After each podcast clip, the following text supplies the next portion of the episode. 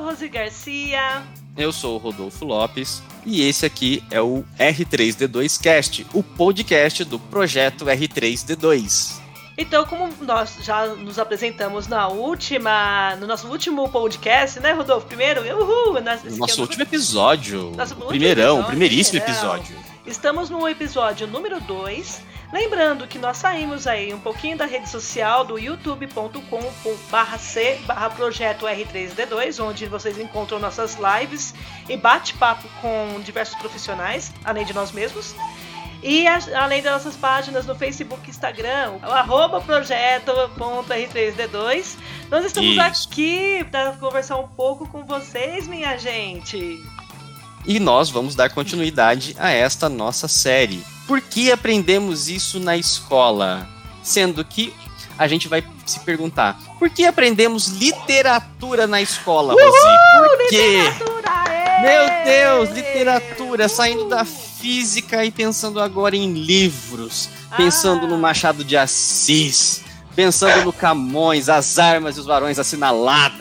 ah, no nosso amado, nosso, entre aspas, amado José de Alencar. Será que é tão amado assim?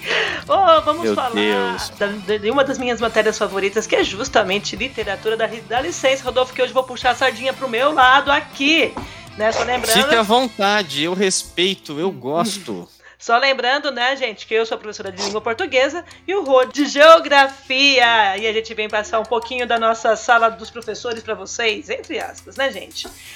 Estou falando de sala de professores porque são professores de verdade ali, ó, que tá trabalhando dia a dia conosco. E a gente vai falar hoje, que vocês já ouviram, a nossa linda, maravilhosa Andresa Kameski. A Andresa é graduada em letras, com mestrado e doutorado pela PUC São Paulo. E se apresenta mais um pouco pra gente, Andresa? É, doutorado recente. Pois é, minha gente, sou da sala de aula, já tentei por várias vezes coordenação, outros projetos, mas eu sou da sala de aula, eu sou da literatura mesmo agora trabalhando com sétimos anos, priorizando a, a, história da gramática, que é colocada no currículo como um grande foco. A literatura não escapa. Eu já indiquei, acho que uns 15 livros desde que as aulas começaram até agora para os meus alunos e saio enviando em PDF. Vai, vai lendo, meu querido. Vai avisar, né, Andresa? Você é. já, já indicou vários livros aí, uns 15 desde o início do ano letivo. Só para falar para vocês, este podcast está sendo gravado no final de março de 2021. O ano Sim. letivo não tem nem direito dois meses correndo. E essa Exato. mulher já indicou 15 livros para pessoal de sétimo ano. Que medo dessa criatura! Não, com certeza. E a experiência da Andresa é vasta. É engraçado isso que a gente percebe, né? Que não importa a idade, não importa a série, né? De como essa matéria já vai sendo engajada. Então tem muita gente que pensa, ah, literatura, é só ali no ensino médio. E, bom, ela tem anos aí de, de currículo, tá, gente? Qualquer coisa depois a gente passa o LinkedIn dela pra vocês.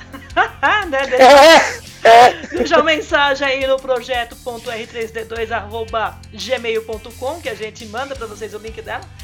E é bom isso, vocês saberem o quanto há esse engajamento já da leitura e literatura desde cedo.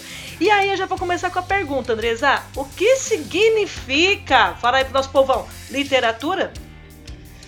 Pois é, gente, mas aí, aí a gente vai ter conversa para mais de dia. A gente vai ter conversa para mais de dia, porque é, a literatura a gente passa a conhecer. Então, é, é eu fiz o meu mestrado foi em relação aos eu estudei as disciplinas escolares, né? Tanto no mestrado quanto no que doutorado. É, eu estudei a, a corrente das disciplinas escolares na escola. O meu mestrado foi a introdução dos estudos literários no Império, quando surgiu a primeira escola formal, o primeiro colégio formal secundário, com estudos literários. E pensando nesse percurso todo, né, de lá, né, lá dos idos do, da fundação do, do Colégio Pedro II, que foi é, é, o primeiro, a primeira formalidade educacional no Brasil, no Rio de Janeiro. Isso em década de 30 do século XIX, né? A gente, a gente pensa que é, a literatura está atrelada aos objetivos de uma nação. Sempre literatura atrelada aos objetivos de uma nação. Qual era o objetivo da nação na época do Império? Tornar filhos da elite, continuando todo, toda a história da, da, da, dos mandatários do Brasil, né? É continuar com que esses filhos da elite é, é, se tornassem eruditos.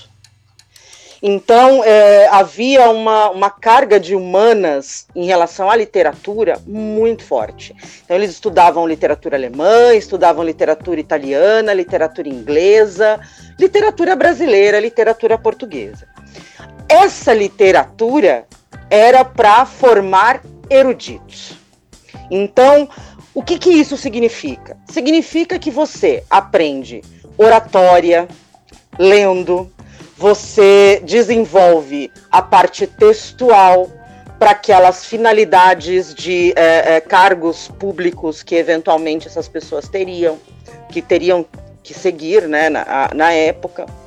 É, as mulheres era dedicada à parte da, da decoração, mesmo, decoração, quando eu digo ilustrativa, né? Então era bonito. Conhecer literatura, né? Hum. Não era a utilidade era fazer bonito. Né? E se a gente pensar que era uh, por aspectos de erudição, para os homens também o importante era fazer bonito. Né? Só que eles admi eh, eram admitidos em cargos e trabalhavam fora e tudo mais, e as mulheres não. Né? Então, às mulheres cabia a transmissão desse conhecimento, a sua prole. Ô, sociedade machadiana! Pois é, pois é. Exato, exatamente. E aí, com o tempo, é, é, a literatura foi a literatura escolar foi perdendo um pouco de força. É, depois, em outros, em outros momentos da educação, da história da educação, ela retomou o seu lugar, né? Hoje em dia, é, ela é associada à carga de língua portuguesa, é tudo língua portuguesa, então algumas escolas dividem a, a, os conhecimentos em frentes, né, que a gente diz. Então tem lá a frente de interpretação de texto, a frente de literatura, a frente de gramática, de produção de texto.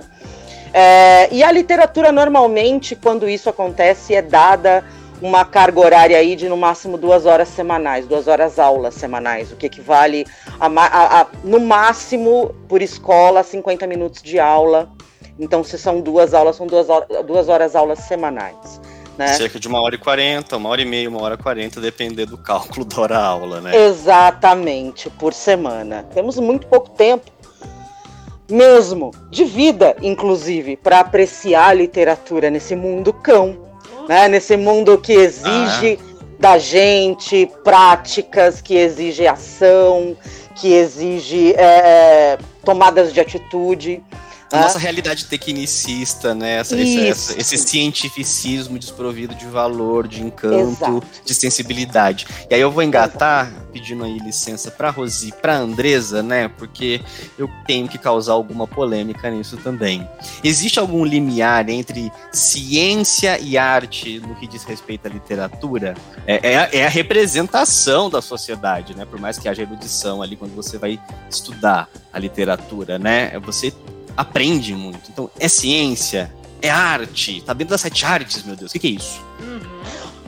Olha, é, sob a minha perspectiva, eu penso assim: a literatura jamais, eu não, eu não sei se a gente pode pensar é arte, é ciência. Eu acho que é importante chegar assim a essa, a essa ideia, mas eu, eu penso que ela não pode perder a sua característica de arte. Ela não pode, justamente porque esse encanto, essa paixão, é, é, esse aprendizado que às vezes, do qual às vezes a gente não se dá conta, quem traz é a literatura. Então, o que, que eu estou dizendo de, de, desse aprendizado? É você ler, por exemplo, é, Dom Casmurro, terminar se perguntando, mas e aí, traiu ou não traiu? E descobrir que não é isso que importa. Né? É para a gente pensar em todo esse julgamento, essa rede de julgamentos, essa teia de conflitos que existem é, em todo o mundo, em toda a humanidade, desde sempre. Desde Gente, a Andresa tá sempre. acabando com a graça da fofoca literária brasileira. Ah! então, o bacana, o bacana de, de, de- de- da literatura é essa exploração, sabe? Essa exploração de vida que a gente encontra em qualquer momento, né? Esse encantamento e como é possível a gente absorver isso, respeitando a arte construída em determinada época, aproximando essa arte para o nosso momento, mas considerando também que existem pontos, é, é, eixos importantes de serem analisados, de serem conhecidos, para que você absorva melhor aquela construção.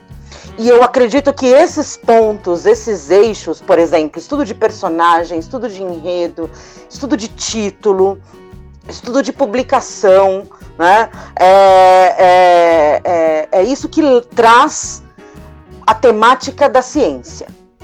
Exatamente. É isso, é isso que aproxima a arte da ciência. Então, para a literatura de fato acontecer, eu não acredito que seja uma ou seja outra, seja mais uma ou seja mais outra.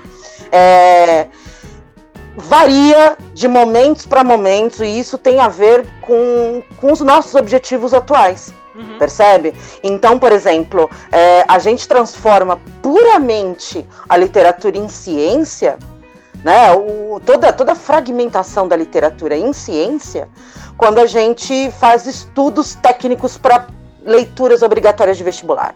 Uhum. Né? E aí, e aí você tem que se dedicar ali a cada parte, a cada construção, a comparação de cada elemento.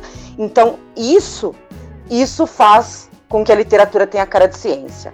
Agora, absorver esse conjunto, né, fazer aquele caleidoscópio com todo esse conhecimento de uma lista obrigatória de livros, né? Porque o, lista, o nome lista obrigatória já é já judia. Nossa, já é uma Sim. propaganda negativa terrível. Então, isso já judia. Então, é, é- é, juntar to- toda essa experiência é o que determina uma, uma especificidade que eu penso que só a literatura tenha. Né? Talvez, talvez a história, mas a história, ela, ela, ela ainda não se permite essa, essa viagem, esse encantamento, eh, sabe? Ainda tem uma questão técnica cronológica muito forte. Sim. A literatura, apesar de toda a cronologia que, que, que se obriga que aconteça na escola, é, por conta da questão curricular, é, apesar disso, ainda consegue nos, nos roubar com a sua magia. Nossa, não, isso é, é- é incrível dentro da literatura, né? Essa universalização do sentimento, inclusive independentemente da época. Assim, como vocês, os nossos seguidores aqui bem sabem, né? Eu também sou professor de língua portuguesa e também dou aula de literatura. Então é bacana quando a gente pega, por exemplo, a galerinha da primeira série do ensino médio, aquela galerinha de 14, 15 anos, para ler Camões com eles. A grande maioria sequer se apaixonou na vida e de repente está lendo lá poemas sobre o sofrimento de não ter conseguido ficar com a mulher amada. Então, e ao mesmo Gente, tempo, é, é, não é? E ao mesmo tempo a gente tem que falar para eles o seguinte: talvez você não entenda isso agora, porque não é porque ele não está entendendo a linguagem de Camões nem o poema, mas é porque ele não tá- está entendendo o sentimento. E aí você explica para o aluno, inclusive, a questão do sentimento, e isso aqui acontecia no século XVI, que é o mesmo.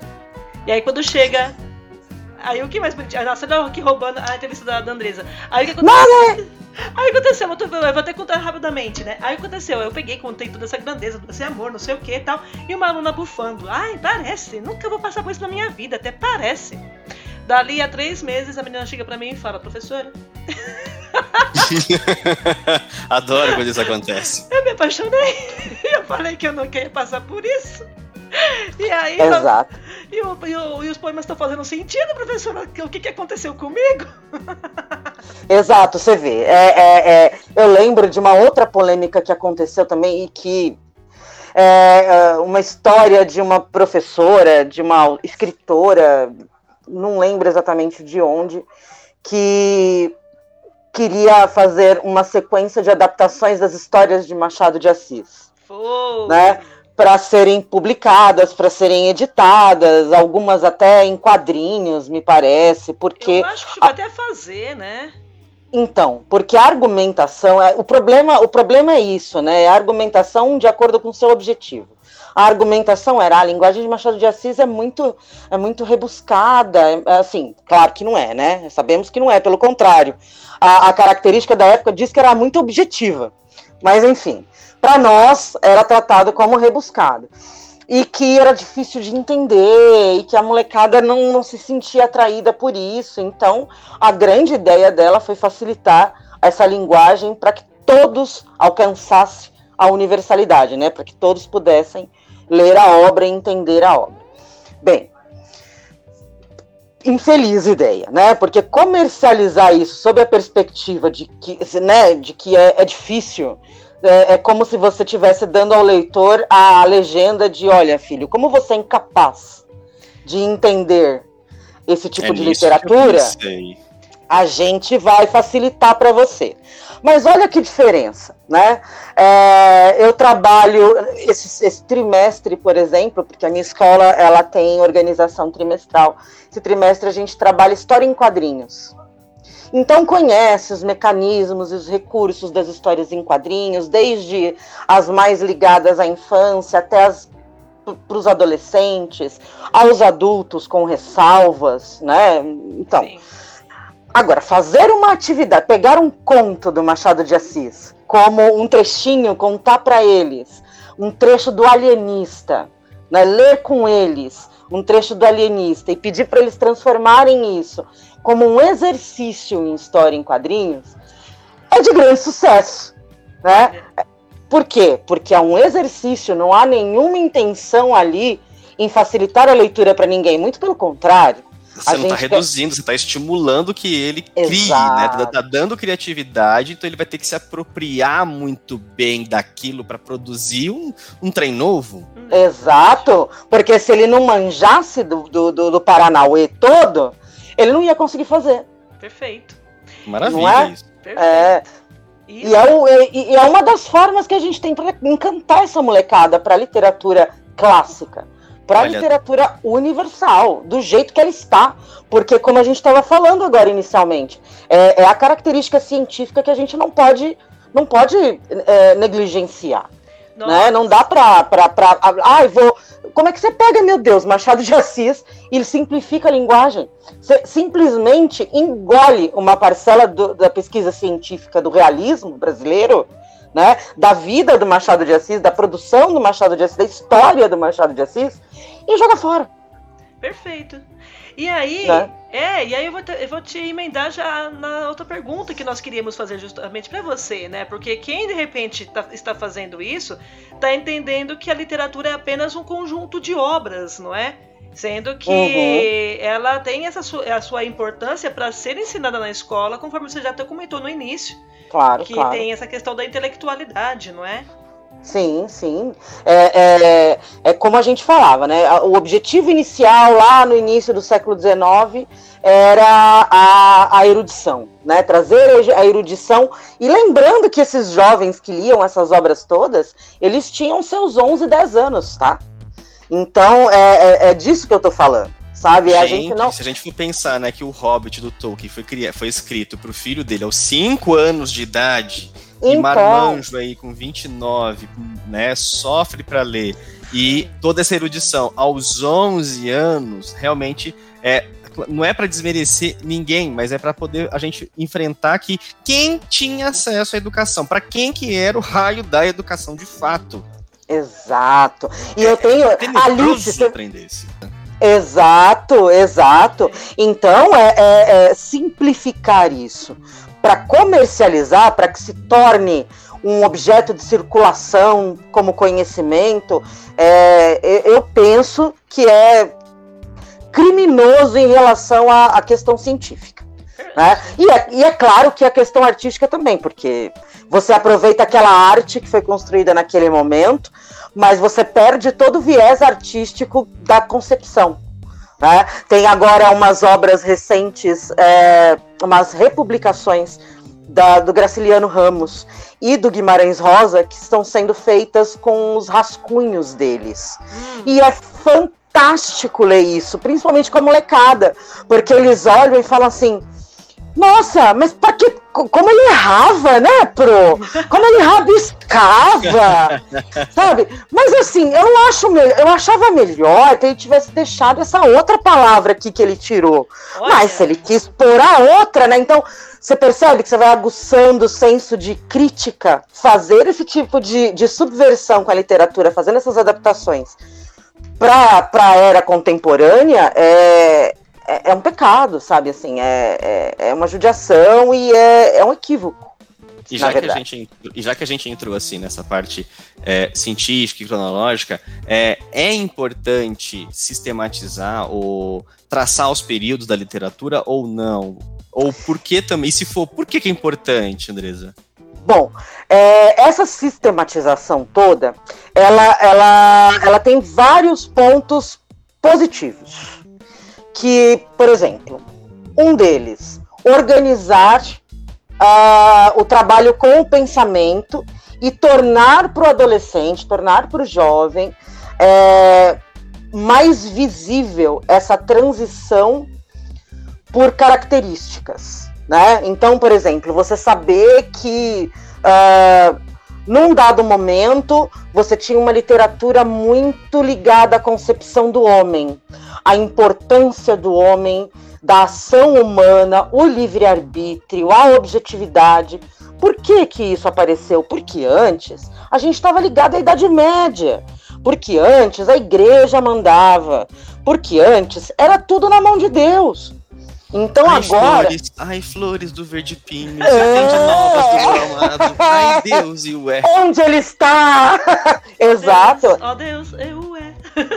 exato, exato. Então, assim, é, é, é importante pra gente perceber que, assim, uma é a superação da outra.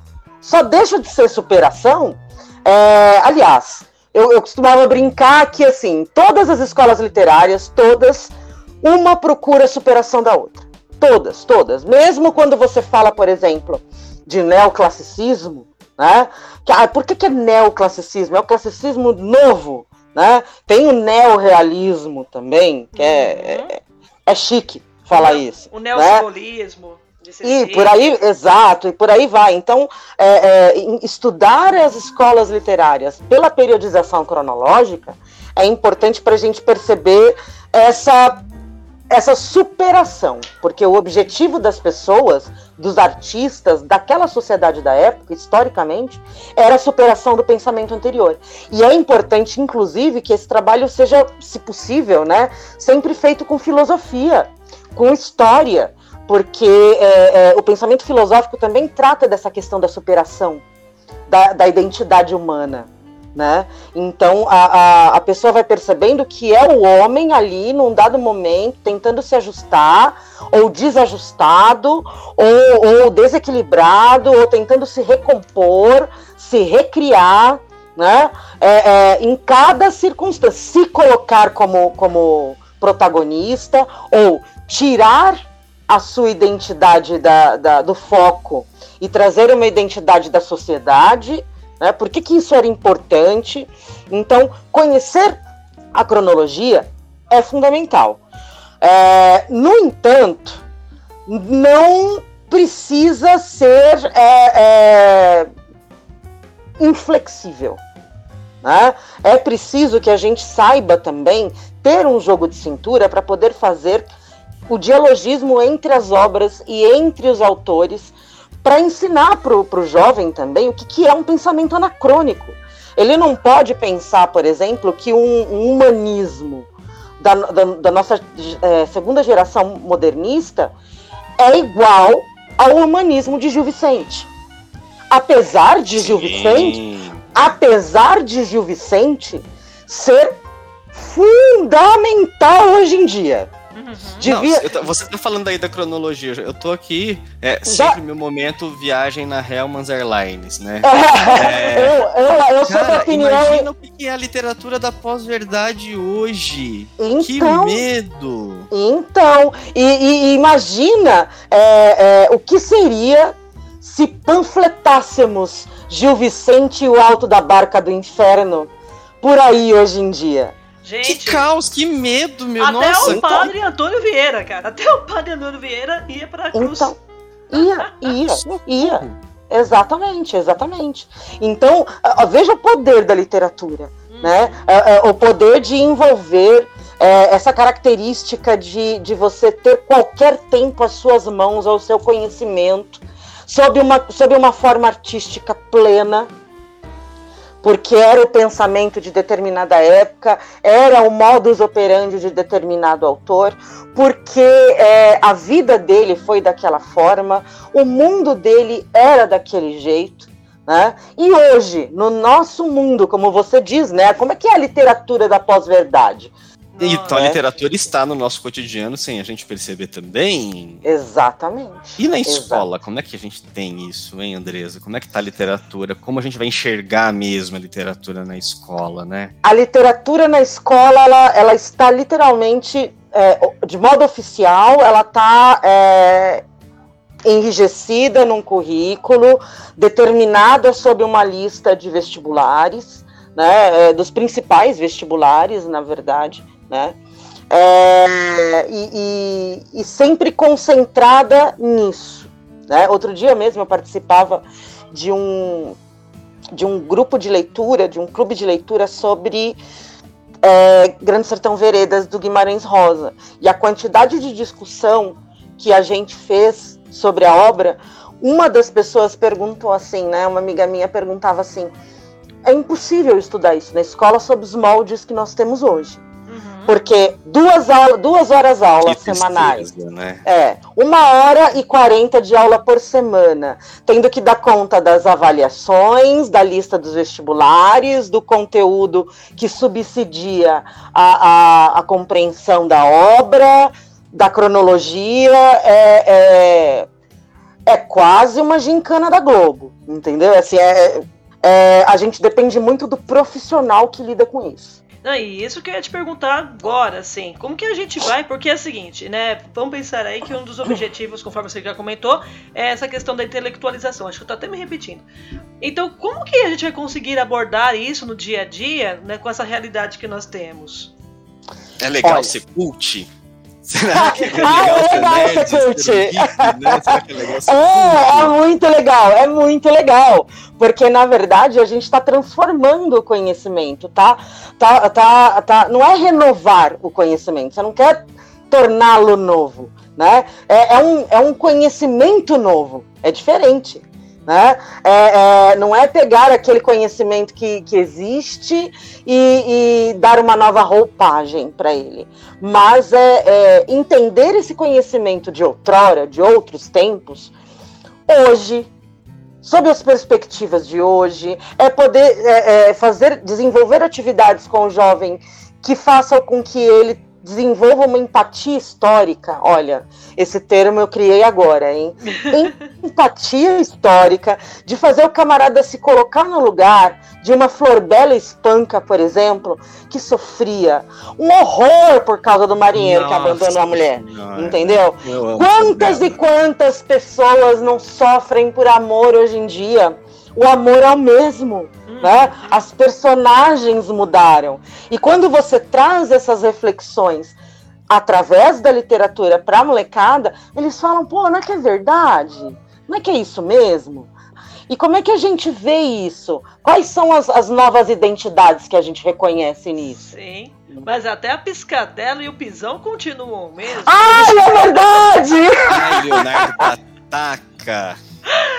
Memórias do sargento de milícias, eu lembro. E aí a gente já emenda na, justamente dessa questão do, do cotidiano, né, Rô? Então, porque afinal de contas, a gente já falou aí, tem elementos visíveis. E o que a gente mais fica acompanhando, até de mercado editorial, que se você vai ver no jornal, né? Os famosos best sellers. Sempre tem a lista dos best-sellers, seja no Kindle, seja em livro analógico de papel, né? Por que, que esses best-sellers, tipo autoajuda, né? É, por que, que eles não se tornam um objeto de estudo da literatura? Afinal de contas, porque eles são fenomenais, né, em termos de venda, é, essa brincadeira, né, literatura da pós-verdade. Né, oh. que, por que, por que, né? Oh, que, 50 tons de é, cinza, é. né? Ah, então, né? Gente, isso já me rendeu tanta história. Que se você, então, que se você for Nossa. analisar bem, é até mais levinho que o curtiço, hein? Total, além do povo, isso me deixou assim, porque é, que choque o povo tá tendo com esse livro, né? A cara carne do Júlio Ribeiro. muito mais. Então, a carne do Júlio Ribeiro, que foi negligenciado pela literatura por ter sido considerado uma obra pornográfica à época.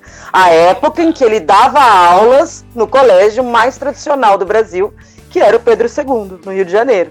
Então, ó, os best-sellers. É, isso não é uma cultura do Brasil, mas olha que curioso. É, é uma cultura norte-americana.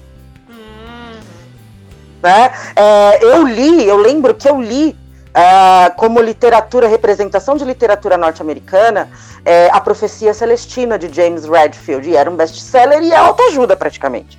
Mal sabiam eles que qualquer literatura, né, é, é, e quando eu digo qualquer literatura, não é desmerecendo que é uma literatura qualquer, né, é, é qualquer literatura traz essa evolução, esse aprendizado, basta você olhá-la com esse propósito. Né? Agora, as, os best-sellers, eles já eles, eles, eles, eles trazem rivalidades entre si. Eu lembro de, de uma rivalidade que teve é, entre o Saramago e o Antônio Lobo Antunes. Segunda porque... fofoca literária! É, segunda gente. fofoca literária. Antônio Lobo Antunes, quando, quando lançou os Cus de Judas. Meu Deus. E aí, é, é, olha o nome, olha o nome, né? E, e aí Mas dizia. Não nome pra esse livro, gente, desculpa. É, é perfeito. Não é? E aí Antônio Lobo Antunes foi perguntado, né? Por que, que a sua literatura não é cobrada em exames? Depois foi cobrada pelo Unicamp, né? É, por que, que sua literatura não é cobrada em exames, não é tão lida? Falou assim, eu não tenho culpa de não ser best-seller. A gente tem que perceber o seguinte, né? Quais são os movimentos que são feitos para que dadas literaturas se elevem no mercado? Né? Isso tem um lance de mercado também. Né? Então, assim, uh, uh, não significa que a gente não possa transformar qualquer literatura em autoajuda, inclusive. Mas que ponto de vista legal, eu gostei disso. Agora, se você ler o livro e ver o filme, ou a, né, vir o filme ou a minissérie, ou a, a, o seriado que seja, você tem um, uma, um aumento de repertório. Sim. E, é, e isso o Enem já começa pegando no, no pé, né? Então, assim, não é substituir uma arte pela outra, é, é somar as informações, é somar o conhecimento. E compreender né? a riqueza de cada uma, né? Porque o Rodolfo comentou, é, ela está entre as sete artes, hoje são onze, inclusive.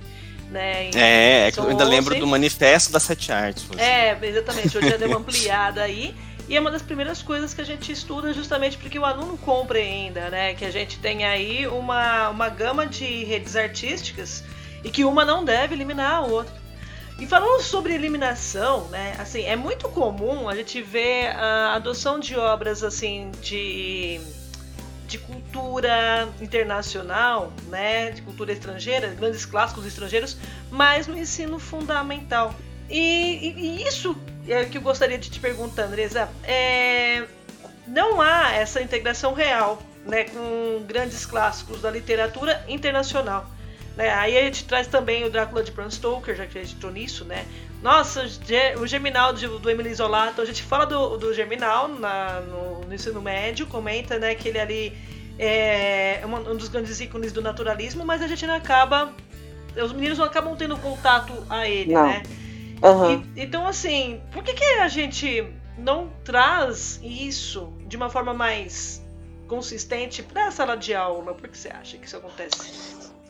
Eu acho que tem, um, tem uma questão moral aí, é, sabe? Coletivo, do, do, da, da moral coletiva. Porque, por exemplo, você pega uma obra como Germinal, ou o próprio Drácula. O Drácula e o Frankenstein, Opa. por exemplo. Frankenstein ah, é, é, é, a primeira vez que eu li, gente. É uma obra belíssima, gente. É uma obra belíssima e se lida com cuidado, você passa a ter um carinho, assim, um certo carinho pelo monstro. Total. É a impressão que eu tive. E aí você passa a pensar é, é, essa questão da empatia mesmo, sabe? De perceber que, na verdade, as pessoas são aquilo que elas fazem umas das outras. Uhum. Né? É, é, é, então tem uma, tem uma questão moral aí que, que ainda não, não, não, não tá arraigada no, no ensino propriamente dito. Ainda mais com toda essa discussão, por exemplo, para atingir o coração dessa molecada. É, essa semana eu, eu tirei um dia, um dia, para ouvi-los é, sobre uma obra que eles estão lendo e como eles viam aquilo em relação a tudo que estava acontecendo no mundo. Por quê? Porque eu acordei, fui ver o jornal e, e me deparei com a informação de que, assim, 800 pessoas morreram em menos de 12 horas é, é, num determinado local. É, outro tanto de milhares está simplesmente sem conseguir comer. Exato. Comida. É, a gente está falando de princípios de dignidade humana, sabe? É, é, não tem comida, não tem, não tem casa, não tem teto, sabe? E aí você pensa, você é educado ao longo de toda a sua vida para ser um bom pai, chefe de família, é, não deixar faltar nada aos seus, é, construir patrimônios. O que são dessas pessoas que perderam tudo, né? E que estão perdendo, inclusive, a dignidade humana, né? Sabe? É muita criança falando que vai perder. Sabe? Quando você fala aquele papo coaching, né? Quando você fala para eles assim, o que, que você aprendeu nessa época de pandemia? O que, que você aprendeu com a quarentena? O que, que isolamento te trouxe? Você, professora, sério? Nada. Nada, assim, porque é, eu perdi férias, eu perdi amigos, eu perdi gente que eu amava. Eu, eu, se outro dia um aluno falou uma coisa que eu achei até poética, e você vê como a literatura tá, tá nisso também, é muito triste, é muito feio o que ele me disse. Mas tem a sua beleza na, na construção, né? Porque você percebe que ele fez um amadurecimento que, que eu acho que eu, eu não faria. Ele falou assim: eu aprendi a perder. Nessa quarentena, nessa epidemia, nessa pandemia mundial, eu aprendi a perder. Eu nunca tinha perdido. Então eu sempre tive as coisas, eu sempre tive as pessoas que eu gostava do meu lado, eu sempre tive as pessoas que eu amava ao meu lado, eu nunca tive meus avós aqui, meus pais, assim, eu perdi meu pai, perdi minha mãe, perdi meus dois avós. Né? Eu moro com meus tios. Então, é por conta do quê? De negacionismo, de, de subversão da ciência, por causa de problemas de interpretação de texto, porque assim é, é, é problema de interpretação de texto e de caráter, né? Porque é, usar a interpretação de um texto da forma que lhe convém é, é malcaratismo, né? É, é, então, então é, é, você percebe que as crianças elas estão amadurecendo na marra, sabe? E elas aprenderam a perder. Pesado, né? Isso dói, isso dói. Isso aí já dá até margem para eu poder te perguntar a última coisa que a gente gostaria de saber do nosso papo. O que, que é literatura para Andresa, afinal? Ah, isso, isso, isso é bem abujanra. Nossa, me senti agora. Show de então, bola. Então, eu vou juntar, eu vou juntar a pergunta do Abujanra, a sua pergunta, e vou te dar a resposta. A literatura para mim é vida. Porque ele perguntava, né, o que, que é a vida? Né? E aí eu pergunto, vocês me perguntaram que é literatura e eu vou responder, literatura para mim é vida. E é vida de qualquer momento, de qualquer personagem, de qualquer artista, de qualquer escritor é, é, a gente precisa conhecer para poder falar, para poder saber, para poder criar. Né? Literatura é vida. Sim. E eu vou comentar uma coisa aqui nos nossos ouvintes, né? Que a Andresa ela tem uma história de vida muito grande. E assim, e é uma, dos, uma das questões que eu trouxe aqui, né? Que aí, conversando com o Rodolfo, eu falei, ah, minha, eu tenho uma amiga fantástica que ela é sensacional, ela precisa falar sobre literatura. Porque além de ser uma excelente profissional, ter muita experiência, assim, essa história de vida que ela tem, consegue carregar, consegue passar para frente, foi apoiada na literatura. Então, assim, a literatura por diversas vezes salvou a vida da Andresa. Exatamente, exatamente. Por isso que literatura para mim é vida. A literatura tem me, tem me salvado todos os dias da realidade como me descrevem. Todos os dias, todos os dias. Gente, isso é, isso é muito mais profundo do que a Clarice falando que a palavra é o meu domínio sobre o mundo. É, é, não, é isso. é isso. E nossa, e, e eu acabo aqui emocionada também, gente, porque a literatura da escola ela é muito mais do que uma, um componente curricular, na verdade. É. é o que vocês vão ter que levar para isso, é, disso aqui, não é simplesmente uma competência, a competência 5 do Enem, ela é muito mais que isso. Então guardem isso no coração de vocês, né? Que não é só um conglomerado de obras, ela realmente é o registro de vidas de alguma forma para a gente observar, crescer. E já dizia, né, o, o autor do, da, das Crônicas de Gelo e Fogo, né, ele falava: vivendo você só tem uma vida, mas se você ler mil livros, você vai ter mil vidas. Exato. Uhum. E é pois isso. é. Então tá bom. Andresa, muito obrigado pela contribuição, pelas palavras. Foi pra gente fantástico e acho que pra galera que for ouvir também foi maravilhoso. Não tem como a gente não entender mais, afinal de contas, por que, que a gente aprende literatura na escola. Tá muito bem definido aí. Então, gente, muito obrigado, obrigado mesmo. Foi fantástico. Eu tenho que agradecer demais essa oportunidade, é, é, reconhecer e parabenizá-los pela iniciativa, porque é maravilhosa. Precisamos cada vez mais desse conhecimento multiplicado, mais do que compartilhado, né? multiplicado à medida em que é compartilhado e de forma democrática, de forma universal. É isso que é para isso que trabalhamos. Sim, e a gente agradece muito, muito a sua presença aqui hoje e espero que vocês que estejam nos ouvindo também aproveitem muito, porque isso é feito do fundo do coração, gente, como nós dissemos desde o início. Nossa preocupação em trazer profissionais especialistas, mas sobretudo reais, que conhecem a nossa realidade e o que, que a gente vive aqui dia após dia. Só lembrando, é o George R. R. Martin, né, que escreveu as Crônicas de Gelo e Fogo aí. E é isso, né, Rô? E é isso.